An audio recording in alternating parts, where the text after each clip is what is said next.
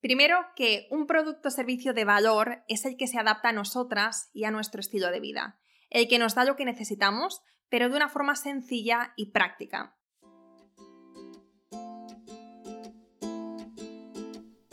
Hola, soy Laura Orzaiz y me encanta hablar de marketing, redes sociales, mindset y todo lo que hay detrás del fascinante mundo del emprendimiento.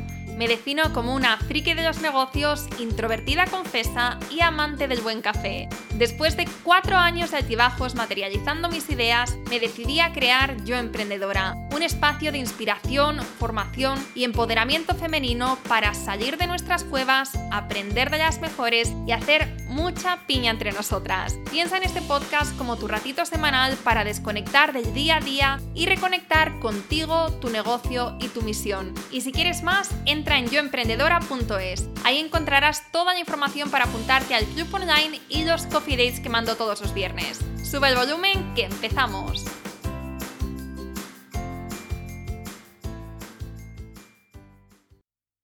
Hola a todas y bienvenidas a un nuevo episodio del podcast Yo Emprendedora. Hoy tenemos un detrás de cámaras porque sé que os gusta mucho y porque además se aprende un montón con episodios así. A mí personalmente me chifla cuando emprendedores a los que sigo pues me cuentan este detrás de cámaras de algún lanzamiento, de cómo funciona su equipo, de cómo organizan su trabajo, procesos, sistemas. Y por eso pues de vez en cuando también intento hacerlo con vosotras por el podcast.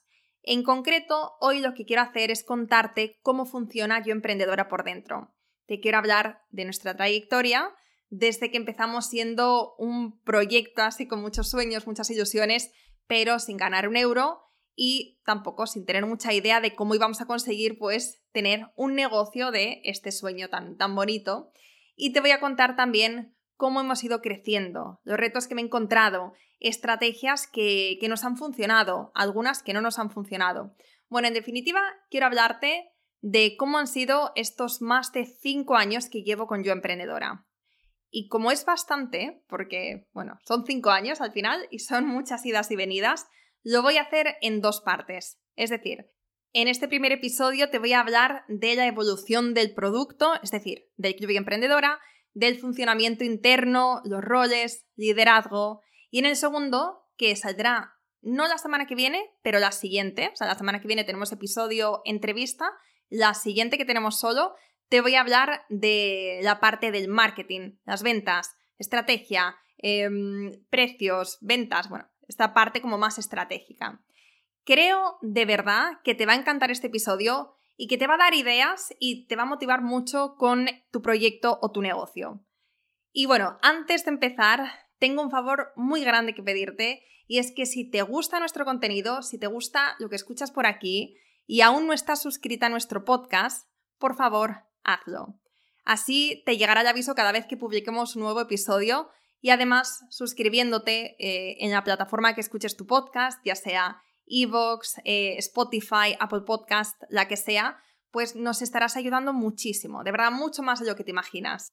Dicho esto, vamos con nuestro super episodio. Y vamos a empezar por el principio. Yo Emprendedora nace en agosto de 2018. Como ves, para mí los veranos suelen ser meses de mucho trabajo porque las vacaciones me las cojo pues de forma más random durante el año. Unos días antes de empezar Yo Emprendedora, había cerrado un proyecto con el que había estado aproximadamente un año o un poco más y que sinceramente me había dejado cao. Cao eh, emocionalmente y además sin un duro en la cuenta bancaria. Que no es que tuviera mucho antes, pero pues eh, tenía una tarjeta de, crédito y de ahí pues fuimos sacando y sacando, entonces nos quedamos eh, con una deuda, pues en ese momento parecía muy grande. Pero bueno, de todas formas, ese proyecto no funcionaba, entonces tomé la decisión difícil junto con Chris, porque era un proyecto que estábamos haciendo en conjunto, de dejarlo, de dejarlo estar, de parar de raíz. Eh, fueron unos días pues donde por supuesto que me sentí fatal, me sentí completamente em, desdichada, eh, como perdida, vacía, ¿no? O sea, de repente de la noche a la mañana dejas de tener un sueño que ha ocupado una parte tan importante de tu vida y es como, bueno, ¿y ahora qué? ¿No? Ahora quién soy y hacia dónde voy y son muchas preguntas que se quedan sin responder. Pero lo bueno es que no esperé demasiado porque, como te dije, eh, Yo Emprendedora nace unos días más tarde. Bueno, realmente nació un año antes, pero la idea, el concepto, luego lo abandoné, empecé ese proyecto que después, un año más tarde, paré y retomé Yo Emprendedora. Y a diferencia de mis proyectos anteriores, en esta ocasión me decidí a trabajar durante un año entero en Yo Emprendedora sin intención de ganar dinero.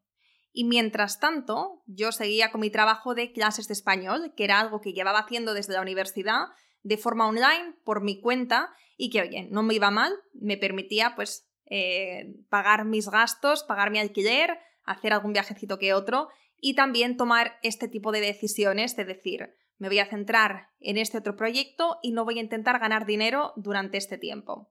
En ese momento era eh, muy jovencita porque tenía 26 años y no tenía obligaciones económicas, solo mi comida, mi alquiler, que era muy baratito, y gastos personales. Entonces, digamos que podía permitírmelo. Y durante ese año lo que hice fue crear el podcast, empecé a hacer entrevistas cada semana y poco a poco lo que fui haciendo fue creando, o sea, encontrando como nuestro tono de marca en Yo Emprendedora, nuestros colores, las emociones que queríamos eh, transmitir, las sensaciones, ya sabes, como todo este tema de branding. Y esto es verdad que normalmente se hace antes de empezar, ¿no? Eh, normalmente, pues, eh, cuando se inicia un negocio, se empieza teniendo claro, pues, em, cómo va a ser ese branding, cómo van a ser tus colores. Pero en mi caso fue algo que encontré sobre la marcha. Hago un paréntesis para decir que esta ha sido mi actitud desde el principio, el mejor hecho que perfecto. Y esto, gracias a esto, me ha permitido llegar hasta aquí sin tener todas las respuestas. Y ese lema de verdad que considero que es nuestro mejor aliado para las emprendedoras, sobre todo cuando estamos empezando o cuando llevas ya un tiempo de recorrido pero te vas a lanzar algo nuevo y desconocido. Este mejor hecho que perfecto te abre puertas que ni siquiera sabes que existen. Así que vamos eh, a abrazar este, esta imperfección. Por favor, no busques eh, tenerlo todo claro, todo listo, porque entonces vas a caer en la parálisis por el análisis cuando te vayas a lanzar algo nuevo y por tanto nunca vas a ver ese crecimiento. Bueno, quería hacer como este paréntesis porque me parece muy importante y por supuesto que es clave en, en la creación de Yo Emprendedora. Cierro paréntesis. Y aparte del podcast, también estaba trasteando con Instagram y bueno, digo trasteando porque iba mucho por épocas. Eh, aparecía, desaparecía, el crecimiento tampoco era, pues, digamos, algo exponencial, nada, iba como muy poquito a poquito, pero ahí estaba, ¿no? Probando cosillas, quitándome el miedo a aparecer por stories, que también esto es un temazo y me lleva un tiempo, y bueno, pues poquito a poco fuimos creando, generando, ¿no? Una comunidad por ahí también. Vale, ahora vamos a saltar a mayo del 2019, porque durante todo este tiempo, hasta mayo, pues ese fue mi foco crear contenido para el podcast y estar un poquito presente en Instagram. Ahora, mayo de 2019. Aquí organicé mi primera quedada de emprendedoras en Valencia. Fue súper chulo, muy bonito y sobre todo fue el comienzo de algo más grande. Algo más grande e, y completamente inesperado en ese momento. Cuando lo organicé, que era pues una quedada en una cafetería en Valencia que me gusta mucho, y lo que hice fue ponerlo en stories y hacerlo completamente, de forma completamente gratuita, sin pretensiones, simplemente para conocer gente, para conocer emprendedoras y no tenía pensado seguir. Iba a ser pues algo puntual, pero obviamente no fue así.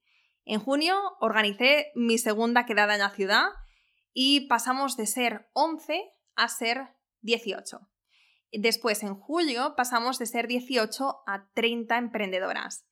Y bueno, ahí la cosa pues iba creciendo mucho y además cada vez recibía más mensajes por Instagram eh, de gente que decía que, le interesaba mucho ir, incluso que venían de, otras ciudades de España y, bueno, pues eh, eh, me estaba empezando a parecer un poco difícil de gestionar, ¿no? De forma gratuita. Así que ese verano, en 2019, tomé una decisión que en su momento me costó muchísimo tomar y fue la decisión de empezar a cobrar por los eventos.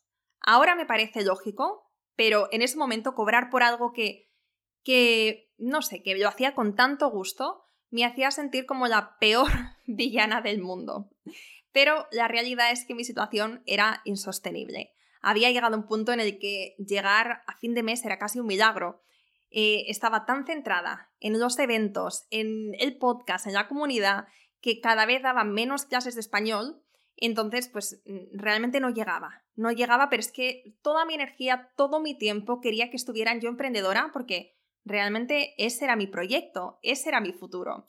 Entonces lo otro lo veía más como una distracción, pero al mismo tiempo tenía que llegar a fin de mes. Entonces, bueno, tenía ahí una situación que era un poco insostenible.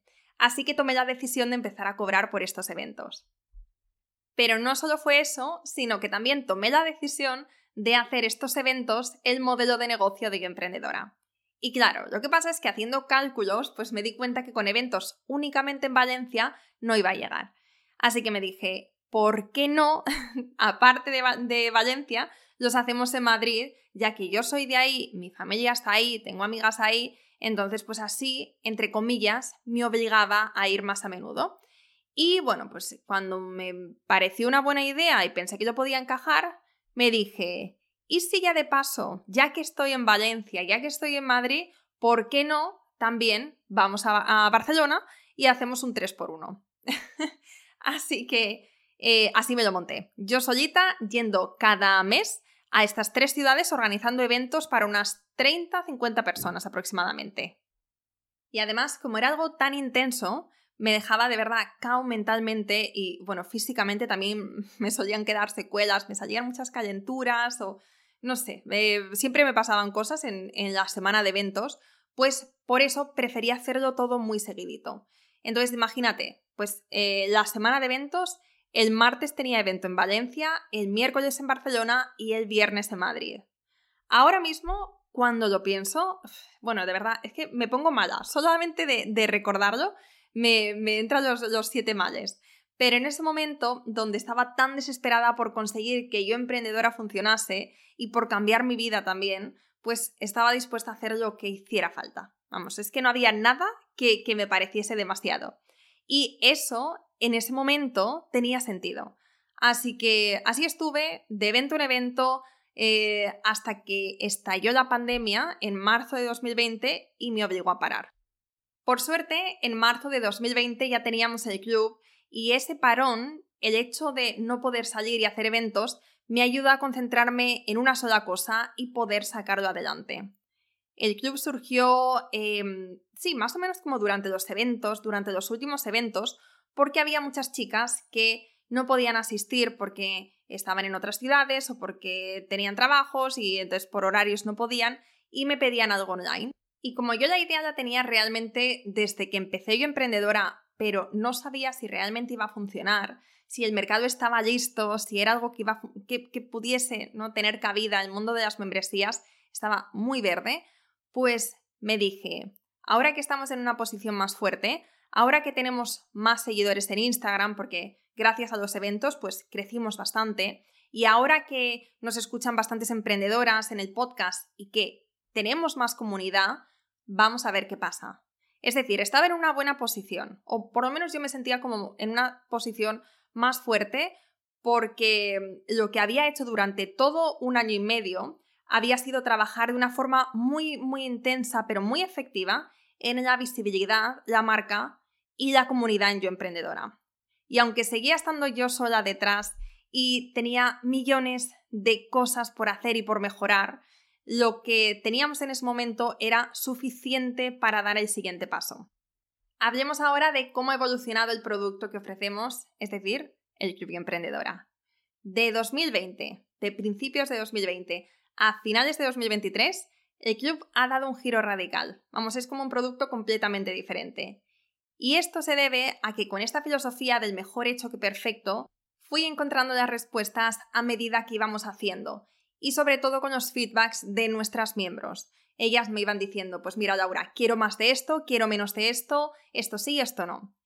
Mi mayor reto cuando se trata del producto es eh, encontrar, digamos, el equilibrio perfecto para ofrecer un valor inmenso, pero sin agobiar y sin saturar. Y con esto, pues hemos ido pasando por diferentes etapas. Lo más importante, y con esto, eh, esto es lo que quiero que te quedes de, de lo que te voy a contar, lo más importante son dos cosas. Primero, que un producto o servicio de valor es el que se adapta a nosotras y a nuestro estilo de vida, el que nos da lo que necesitamos, pero de una forma sencilla y práctica. Si haces, si preparas, mejor dicho, un curso y quieres ponerle, por ejemplo, un high ticket, no tienes que llenarlo de todo para todos. Lo que tienes que hacer es encontrar el enfoque y el método para que sea dinámico, para que sea interesante, para que la gente lo termine, que ese al final va a ser tu mayor reto, que la gente lo termine. Y ese es el valor. Si puedes hacer de algo que podría tener mil páginas, lo puedes hacer en 50, hazlo. Y segundo, cuando tienes clientes, cuando tienes comunidad, cuando tienes seguidores, tienes la oportunidad de preguntarles y de crear para ellos, de crear con ellos para ellos. No se trata de hacer únicamente lo que nosotras tenemos en mente. Tenemos que asegurarnos de que estas ideas, de que estos proyectos, de que todos estos sueños, que encajan con los deseos, los gustos y las necesidades de nuestros clientes potenciales. Y para ello, si tienes gente al otro lado, pregúntales y haz preguntas que realmente te vayan a dar respuestas que te vayan a ayudar. Y si no tienes audiencia, porque sé que nos escucháis muchas emprendedoras que estáis empezando, que todavía no tenéis estos seguidores, suscriptores, comunidad, clientes, entonces no estás lista para salir a vender o probablemente lo ideal sería que empezases por el principio, ¿no? Y así, pues, que cuando salgas ahí fuera, cuando salgas con tu producto o servicio, tengas ya gente que confía en ti y que quiera lo que ofreces. Volviendo a lo que te estaba diciendo antes, el club ha cambiado muchísimo. De ser una membresía vacía, sin branding, sin contenido, sin nada, a ofrecer de repente muchísimas cosas, muchísimos cursos, masterclasses y saturarla con pues de todo para todos a lo que tenemos ahora, que yo creo que tenemos un muy buen equilibrio y es un networking cada mes, un mastermind cada mes, una mentoría conmigo, programa de madrinas, un curso y dependiendo del mes, pues también podemos tener o una masterclass o una mentoría o una sesión extra. Ya está. Que no es poco porque es bastante y soy consciente de ello, pero creo que, hay un poco, em, digamos, hay suficiente, pero sin que te sientas abrumada, ¿no? O sea, como que si realmente te interesa lo que vamos sacando, lo puedes aprovechar. Y además una cosa muy interesante que hemos hecho ha sido que hemos cambiado también, bueno, hemos añadido diferentes formas para consumir el contenido. Entonces ahora mismo no solamente tienes la opción de curso con vídeo, sino que también puedes consumirlo a través del formato podcast. Entonces, esto también ha sido un game changer porque la gente que tiene menos tiempo, pues puede consumir los cursos, puede aprender eh, de la misma forma que estás escuchando este episodio, que es con sus cascos, en el metro eh, o haciendo lo que sea. Y eso, de verdad, que también ha marcado una diferencia a la hora de adaptar mm, lo que ofrecemos al estilo de vida de la gente que hay al otro lado. Y otra cosa que también ha ido evolucionando de una forma más gradual ha sido el branding poco a poco hemos ido encontrando nuestros colores, tipografías, nuestros elementos diferenciadores y también hemos ido haciendo la plataforma, la plataforma del club, lo más fácil de usar y lo más visual posible. Cosas que, por supuesto, dentro de pues probablemente tres años, cinco años, seguro que ha cambiado muchísimo y nada tiene que ver con cómo es ahora, pero es algo que está en constante cambio y de lo que me siento muy orgullosa. Y ahora vamos a hablar del funcionamiento interno, los roles y de cómo ha ido cambiando. Lo más normal cuando empezamos un negocio es ser mujeres orquesta, ¿no? Es ser mujeres pulpo, es eh, eh, tener manos en todas eh, las áreas de nuestro negocio y poder hacer un poco de todo. Community manager, diseñadora, contable, gestora, escritora, ¿qué más? Experta en marketing, comunicadora, CEO, Vamos, eh, que lo sabemos hacer un poco todo y aunque es un reto y es una etapa, ¿no? cuando estás ahí tú en todas esas partes de negocio, es una etapa poco estresante y abrumadora, pero se aprende un montón. Y aunque lo normal después es ir delegando poco a poco para, para básicamente no petar, el haber empezado haciendo un poco de todo, pues te ayuda muchísimo también a la hora de buscar personas después que te puedan ayudar. Porque créeme que cuando sabes qué necesitas hacer, cómo funciona y también sobre todo qué puedes esperar, em, marca una diferencia abismal. Eso es una gran, gran, gran ventaja. El haber empezado, pues siendo, eh, como habíamos dicho antes, como mujeres pulpo, ¿no? Y haciendo de todo. Y si ahora estás en ese punto, date cuenta de que eh, esta etapa de tu vida, aunque sea muy intensa, merece mucho la pena. Entonces, volviendo a mis experiencias, en febrero de 2020 nosotras lanzamos el club. Bueno, yo lancé el club porque estaba sola. Y en mayo creo que fue cuando empecé a delegar poco a poco algunas tareas. Estefanía, que muchas ya conocéis, empezó ayudándome con la gestión de la bandeja de entrada, unas cinco horitas o así a la semana, porque, bueno, teníamos un caos absoluto y, em, y, entonces me vino muy bien en ese momento su ayuda. Y al poco tiempo pasó a hacer pues más horas con tareas que a mí me ocupaban mucho tiempo y que ya empezaban a pesarme mucho. Recuerdo el momento en el que delegué por completo la edición del podcast. Fue como, fue como quitarme un peso enorme de, de los hombros. Llevaba en ese momento, pues a lo mejor dos años con la edición del podcast. Imagínate, preparando, o sea, toda la preparación, contactar con los invitados, preparar las entrevistas, luego eh, grabar, editar, eh, preparar el blog, subirlo. Es que me llevaba muchísimo tiempo y además se me hacía muy pesado. Y en el momento en el que me lo pude quitar de encima, digamos, esa tarea, fue como, I made it, lo he conseguido.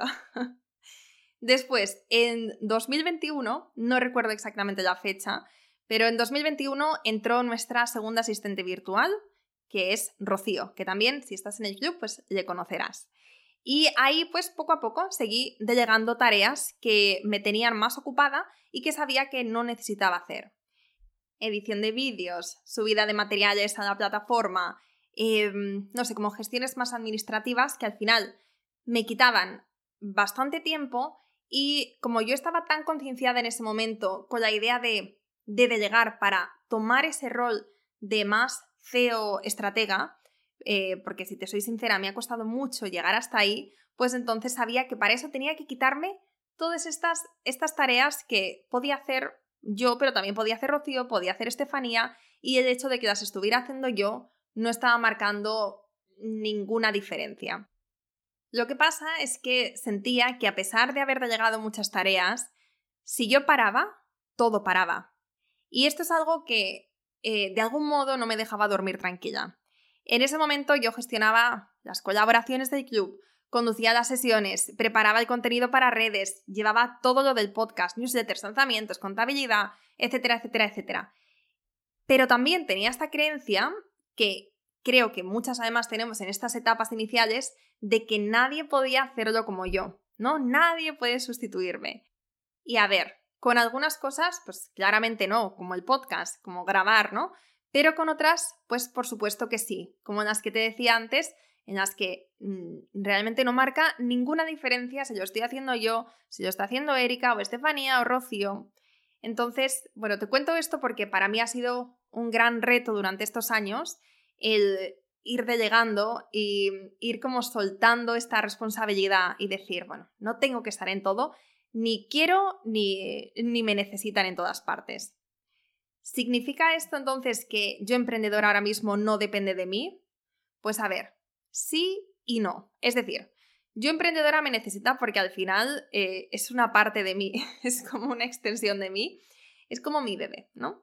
Y eh, yo soy la que va liderando el negocio, ¿no? Yo soy la que eh, va alineando nuestras acciones con esta visión global de, de negocio. Pero no me necesitan el día a día, que es exactamente lo que yo quería. Por ejemplo, estos meses de atrás, que he estado viajando por Latinoamérica sin apenas trabajar, todo seguía su curso. Y esto es gracias a que tenemos un pequeñito equipo, tenemos sistemas y procesos bien definidos y también tenemos un negocio que internamente es bastante sencillo. Mm, realmente no, hay pérdida. O sea, eh, cada una sabemos lo que tenemos que hacer y nos organizamos como consideramos, teniendo unos objetivos, teniendo unas responsabilidades, pero cada una pues está en su área, pues tiene libertad. Por si tienes curiosidad, a día de hoy mis funciones en Yo Emprendedora son crear contenido para el podcast, escribir para la newsletter, preparar la estrategia y el contenido de los lanzamientos. Bueno, y esto de preparar el contenido, ahora, hace relativamente poco, empecé a llegar también un poco esta, esta parte, o sea, tengo ayuda. También está el seguir eh, creciendo, el seguir mejorando el proyecto, em, el buscar pues iniciativas, propuestas que estén alineadas con lo que hacemos y sobre todo pues el ir eh, dirigiendo todas nuestras acciones hacia esta visión de negocio para que no nos perdamos por el camino. Y bueno, por supuesto también está la gestión del equipo, que es algo que, que hago yo y que no sé cómo lo haré, pero bueno, lo hago de la mejor forma que sé y también estoy aprendiendo un montón. Y de lo que hago todavía veo que hay bastante que puedo delegar, pero bueno, por ahora está bien y me voy apañando. Además es que lo disfruto, es algo que, que considero que, que, que tiene un impacto positivo y no sé, que además que se me da bien. En resumen, podría decir que el 85% del grosso de las tareas que hacemos en Yo Emprendedora las hace el equipo. Y hablando de equipo, eh, una cosa que yo siempre he tenido súper clara es que lo último que quiero es parecerme a una estructura mm, de estas tradicionales empresariales, es decir, una empresa que tiene muchos trabajadores, em, oficinas físicas, muchas cosas yendo y viniendo, descontrol. Lo que siempre he querido tener es un negocio muy humano con alto impacto para las personas que están dentro, tanto clientes como equipo, que sea sencillo de gestionar, con pocas personas involucradas en el equipo y que cada una pues, pueda trabajar las horas que considere desde donde quiera. Esa siempre ha sido pues mi premisa, ¿no? Cuando hablamos de, de tener un negocio. Menos estrés, menos complejidades, pero no por ello tienes que tener un negocio pequeñito, ¿no? Porque soy una persona ambiciosa y tengo grandes planes para yo emprendedora, pero ninguno de estos afecta a estas premisas que mencionaba antes.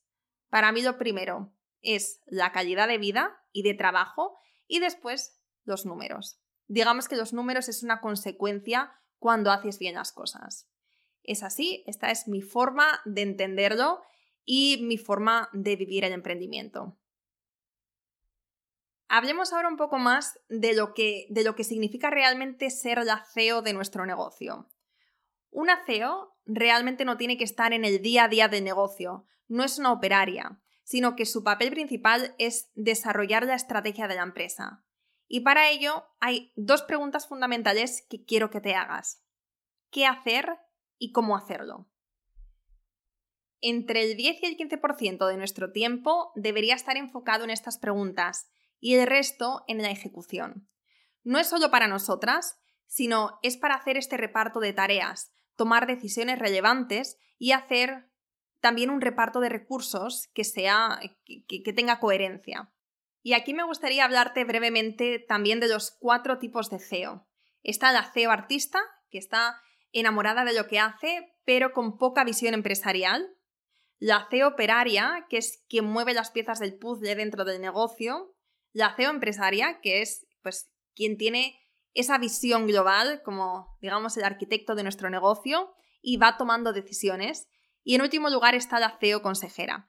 Aquí algunos libros americanos te hablan de que tú deberías ser la CEO empresaria y estar en la visión, ¿no? En la toma de decisiones, pero ya está. Sin embargo, yo considero que podemos tener un poco de todos estos roles siempre y cuando lo hagamos en un porcentaje adecuado. Porque, por ejemplo, no quiere ser como Steve Jobs, que definitivamente era CEO artista, cuya pasión, cuya visión por lo que estaba haciendo le hizo crear una verdadera joya, pero no tenía el rol de CEO empresario, que era tan importante para que un producto sea un negocio rentable, un negocio escalable y un negocio sostenible. Motivo por el cual pues, le echaron la primera vez de su negocio. En mi caso, los primeros años con yo emprendedora era 100% artista, como nos suele pasar a la mayoría. Bueno, 100% artista y operaria, por supuesto, porque yo era también trabajadora de mi negocio, la única. Y eso era lo que tocaba, eso es lo que suele tocar.